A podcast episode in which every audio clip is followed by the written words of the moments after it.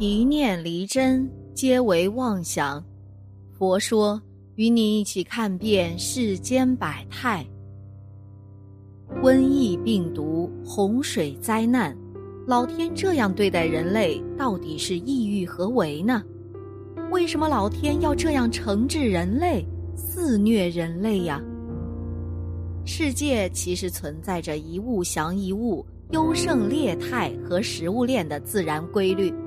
一个生物的存在，就会有另一个和它相生相克的存在，相互依存才会生存下去，相互克制才会变得更好。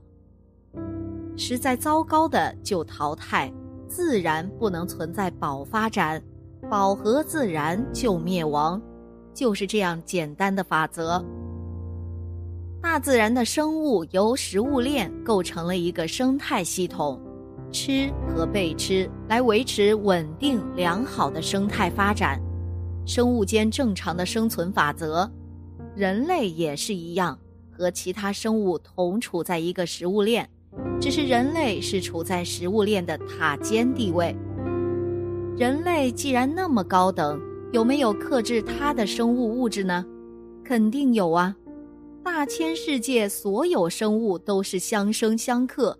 人类也幸免不了成为单一的个体，人类受制于一个无形中的另一个维度的生物，广义的用老天来形容吧。人类从何而来？原始社会都是没有高等动物，没有高级动物，那地球永远处于原始状态，怎么办呢？老天肯定需要这个星球出现高等动物来发展建设这个地球。这类高级物种自然就是我们人类了。虽然谬论，但是有道理的。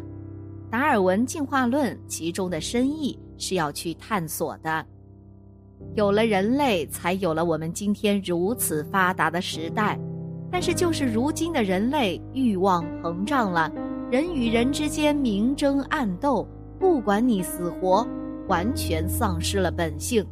争夺地盘，破坏大自然，破坏生态系统，相互共荣的生物已经濒临绝迹了。大千世界现在就剩人类快饱和了。如今自以为了不起的、狂妄的，就只有饱和的人类了。但世界上是一物克一物的，你再怎么了不起和狂妄，总会有人来对付你。也许是无形的另一个维度的老天，唯一的权利就是来维护生态和平，把狂妄的你给搞死掉。现在人类啊还没有意识到这点。以前旧时代啊，随便一个小病，肺病就把人类搞死了，最后慢慢发展到找到法子治好了病，但接着其他病又来了，什么艾滋病啊、癌症等等。一直到今年出现的新冠病毒，大范围的波及和死亡，老天若看你控制疫情病毒，便从自然灾难下手，再给一些惩罚，到处的洪水灾难就出现了。阿南德在不久前再一次发表了预言，据他所说，二零二二年世界将面临着三大危机，特别预测了经济的走向。而且他直接指出说，有一天是非常关键的，会有重大的改变发生，全球都逃不掉。为什么会这样呢？我们人类呀，该自我反省了。这一切就是要让人类清醒过来，心系自然，维护大自然的生态系统，维护自然生态规律。良性发展才会看到未来和希望。灾难病毒是老天给予人类的一个警示，人和自然保持良性的循环，世界才会变得更加美好。西汉名将卫青做人低调谦和，进退有度，善于自省。他十几岁时，有人曾给他相面，并说他是封侯之相。卫青呢，对此只是一笑置之。出世以后，卫青被汉武帝委以重任，手握兵权，驰骋漠北，立下赫赫战功，自然也得了丰厚的赏赐。此外，他与皇帝的关系不可谓不亲密。他的姐姐卫子夫是大汉皇后，外甥是太子。他本人呢，年少时就跟在汉武帝身边，可以说是由汉武帝一手调教而成，君臣关系非同一般。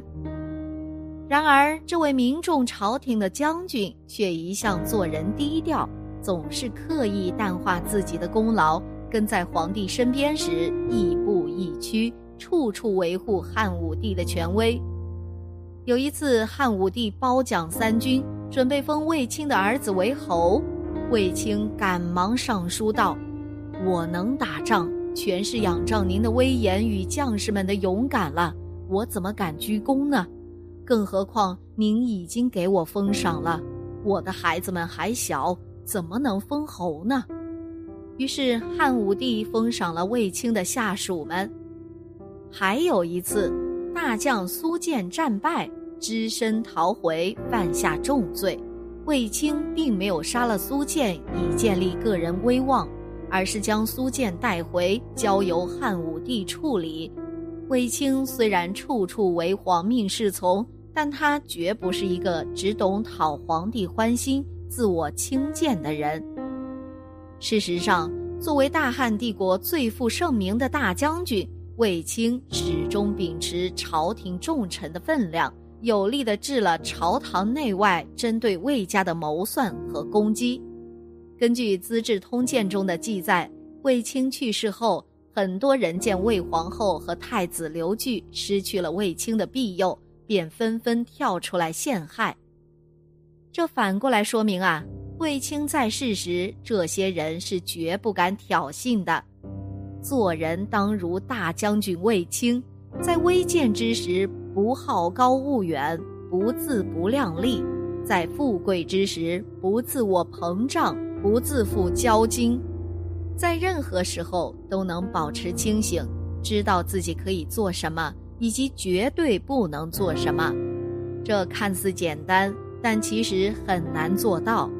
特别是当一个人被财富和权势冲昏了头脑，完全失去清醒的意识之时，自我监察往往就成为了架空的程序，无法再起到自我查核及管控的作用。出现了这么大的乱子，作为地球的主宰者，人类。真的就应该对此有所警醒，有所敬畏了。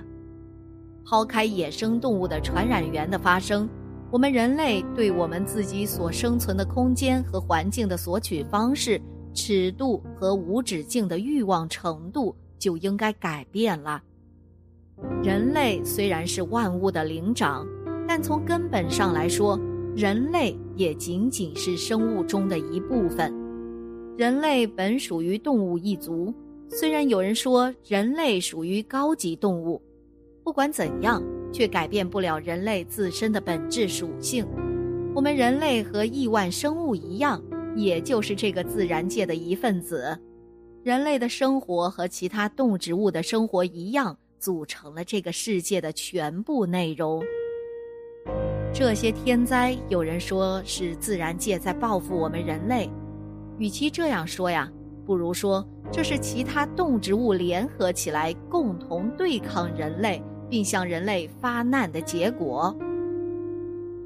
多少动物，甚至是濒危的野生动物，被我们人类无情的杀掉了，都是滴血和冷酷的反照啊！多少动物都被我们人类的馋嘴给吃掉了，有些是不能够吃的。如果其他动物把我们人类当作盘中美食，我们人类自己愿意吗？还有多少个动物和植物的栖息地没有被人类的行为破坏掉、被污染掉？为什么沙漠的扩张速度是那样的强烈？为什么海平面涨幅的速度那么的快？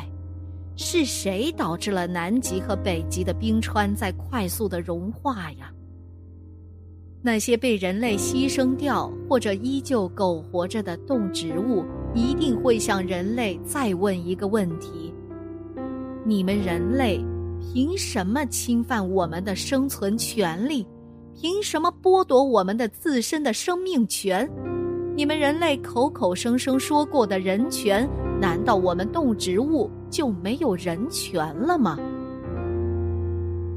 人类自己的房子越建越漂亮，也是越来越占用了本来属于那些动植物们家园和乐园。我们人类又将那些动植物赶往何处呢？为什么本来应该寒冷的冬季不再那样寒冷了？本来应该有的大雪却迟迟看不到了踪迹。这一切的始作俑者和罪魁祸首。就是我们人类自己呀！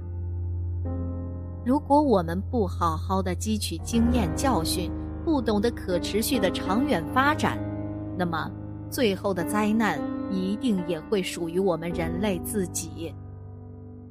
当所有的动植物的栖息地被破坏掉的时候，当所有的动植物都已经灭亡了的时候，那么世界上的最后一滴水。就是人类自己的眼泪了。是什么？为什么？束手无策，冷漠残酷，过度膨胀的欲望啊，该收一收了。死亡啊，其实并不遥远。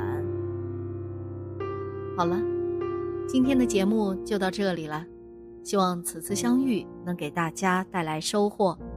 如果你也喜欢本期内容，希望大家能给我点个赞，或者留言、分享、订阅。感谢您的观看，咱们下期节目不见不散。